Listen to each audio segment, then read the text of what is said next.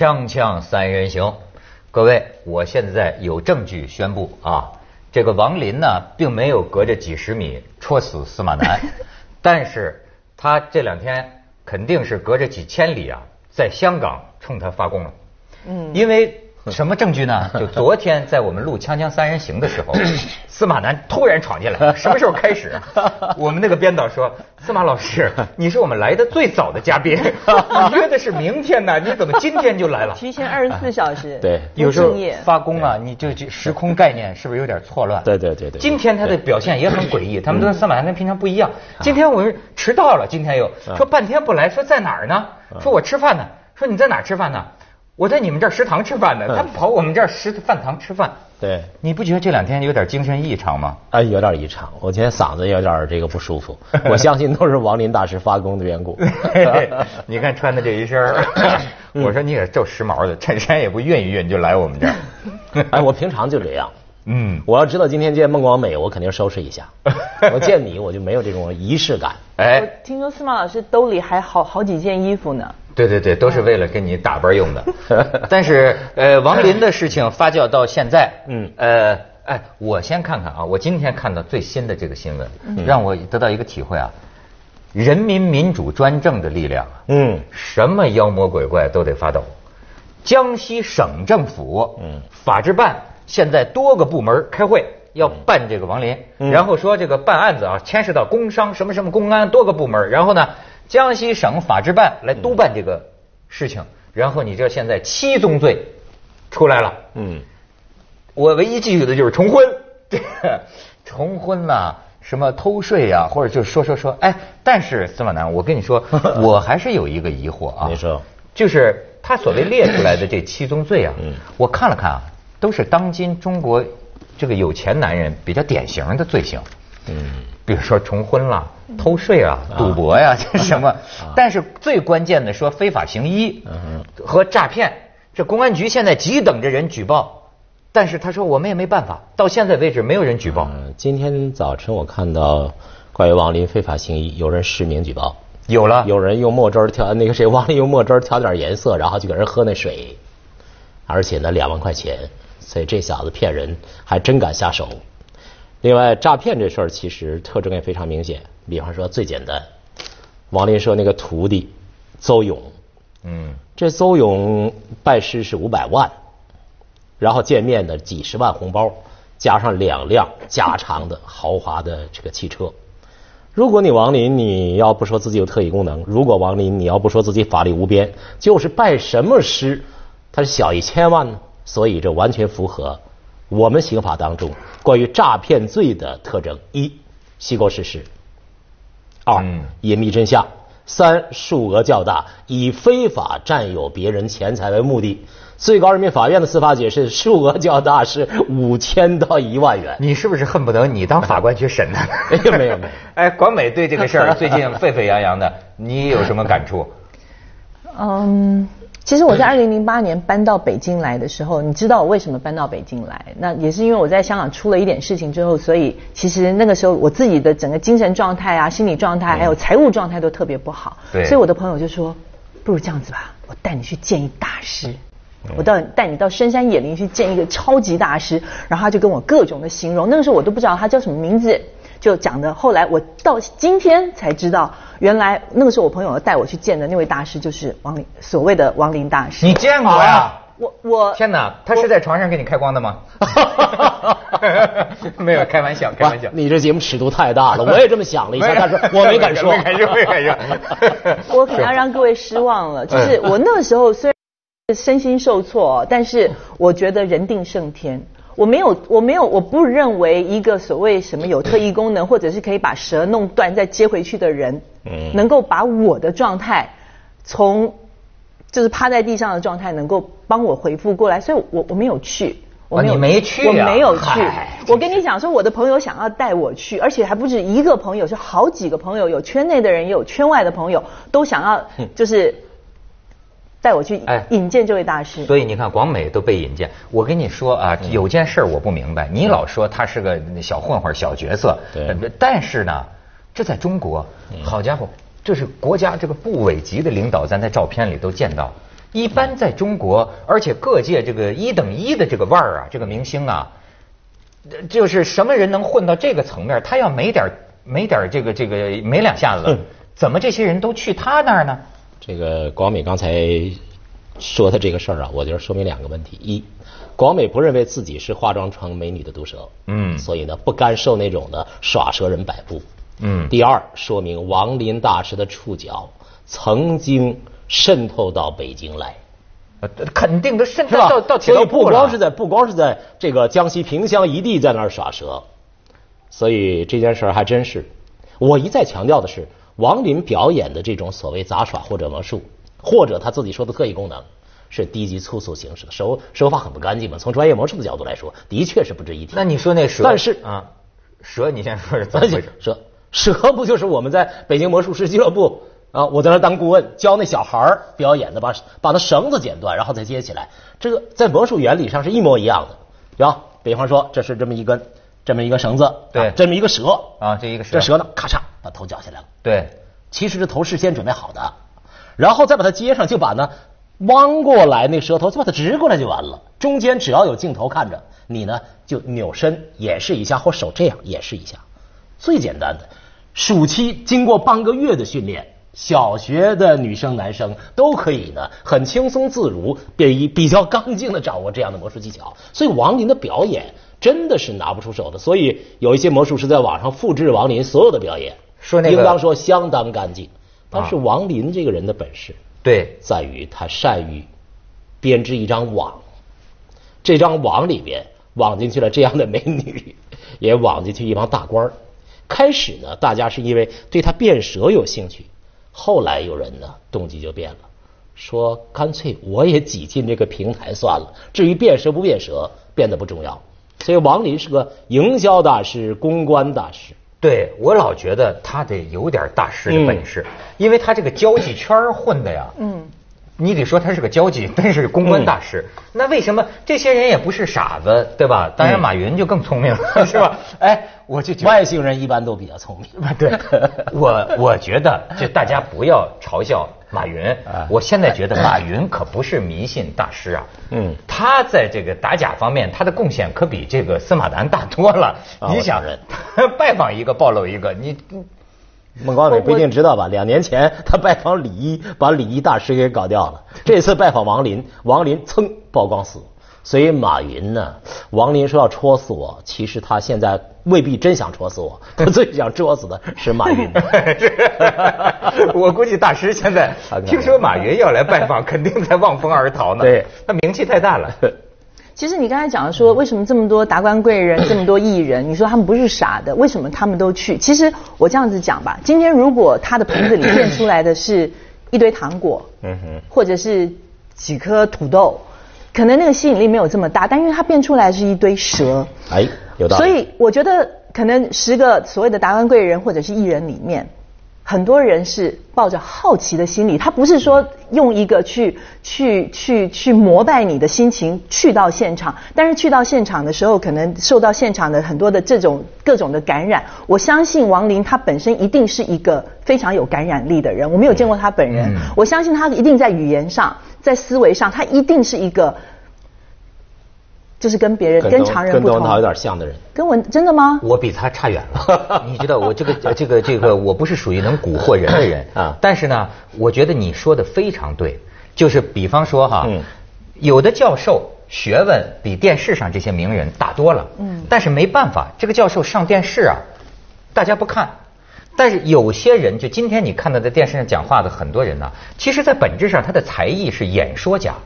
嗯你明白？可能他的学问没那么大，嗯但这种人专门适合搞普及，就是他，哎，这种我们叫有一甚甚至演说术里面有一种催眠，而且甚至感染力。你是演员了，表演的最高境界是什么？就真听真看真感觉。嗯你知道我在中国这个草莽社会里啊，见过这么一些人。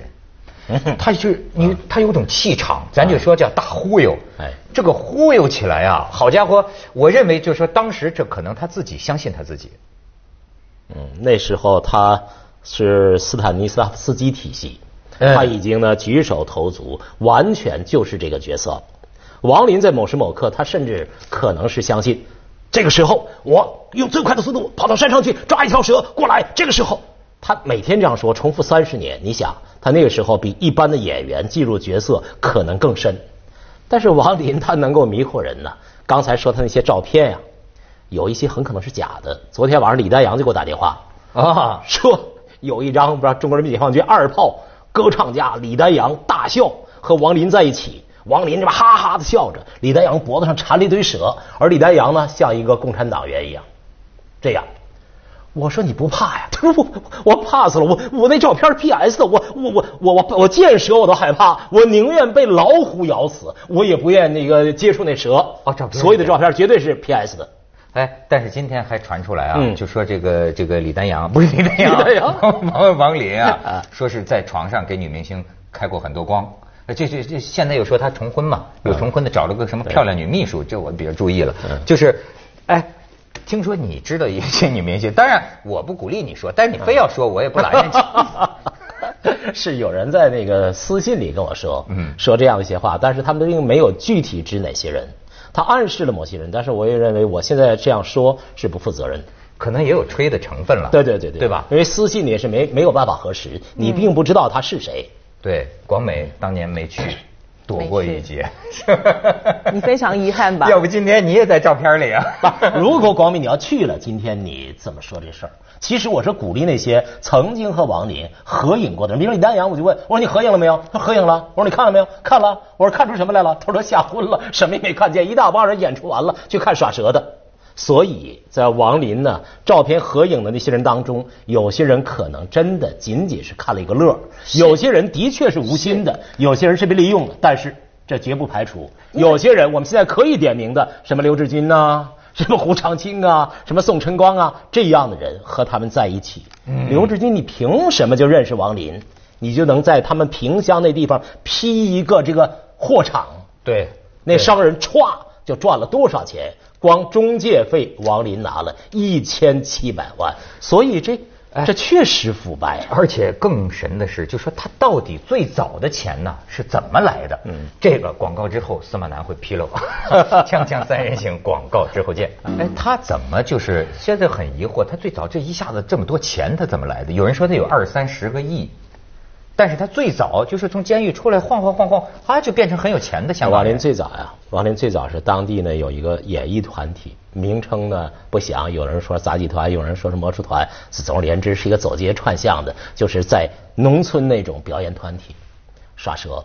嗯，永州产蛇离萍乡非常近，江西产蛇的有捕蛇者说，对对对，他玩蛇，蛇这个东西，刚才广美讲，我们也接个那话茬蛇这个东西啊。在人类久远的进化历史当中，过去人类是它的俘获物，所以蛇对人的这种威胁相当之大。因此，我们现在的人可能你根本就没有接触过蛇，但是说到蛇，有人后背发凉，这是一种本能的恐惧。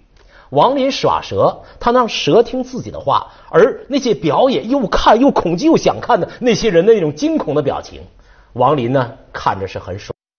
所以，王林变蛇和我们小魔术变绳子的原理一样，嗯，但是呢，带来的现场效果是完全不一样的。如果大家看到这个视频表演，非常狭小的空间里，王林拿个盆然后哇弄出蛇来，然后把那蛇呢就这么一抖，大家惊恐四散。王林拽着你的胳膊，你摸，你摸，你摸，你也吓得是拼命的要跑。于是呢，现场的气氛之热烈，是一般的所谓特异功能表演难以想见。在你们的惊恐当中。他呢偷塞私货，做什么样的手脚都是可以的。这个你看啊，呃，这个马云也有这个辩解，他就是说，这个人类的科学所知是有限的。我的这种好奇是应该这个这个，我是我的爱好，我想追寻它背后的真相。可是他就说，哪怕是魔术，我想也想知道它的奥秘。但是我有点不明白的就是，如果他是确实想搞清楚的话，呃，为什么？他呃不像你那样，就说那哎，我想搞清楚，嗯，你能不能我给你布置个环境，你到我的环境里来，我给你科学测试一下，这样不是更容易帮助他？这是一种挑衅了，哦，可能就不礼貌。你你你的这个做法就已经是一个挑衅。你刚才讲到普及这两个字，我觉得还是要再推回早，就是比较那个呃以前的时间。对，你要知道，我朋友说要带我去的时候，他搬出来说，你知不知道谁谁谁谁谁谁谁谁谁谁？对呀。都是他的跟随者。北京土话这叫晃杆儿，只就是说你要知道，就是说，但是其实我后来想想，其实我朋我朋友搬出来的那一那几号人物，真的都是响当当的人物。嗯他他们可能曾经去拜访过王林，但是代表他们真的是他的追随者吗？我觉得并不真的是哎。那我刚才在又讲到，就是说王林他可能真的是一个呃谈话技巧非常好。那有些人他们遇到这样子所谓说自己有特异功能的。的人，他跟你说几句话，有些人的话语是有抚慰人心的作用，他就觉得说你在我身上施行了一些所谓的神机也好，神功也好，他们可能成为朋友的关系。这个东西跟你去去去追随一个膜拜一个一个一个一个把自己造成神这样子的一个人，我觉得那个意义上是不一样的。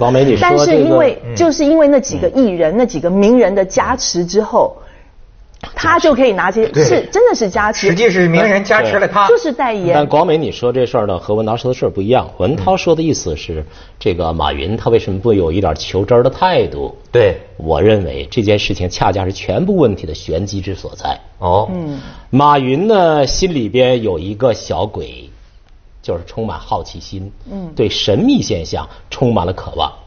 于是他想在现实生活当中发现呢那个鬼的踪迹。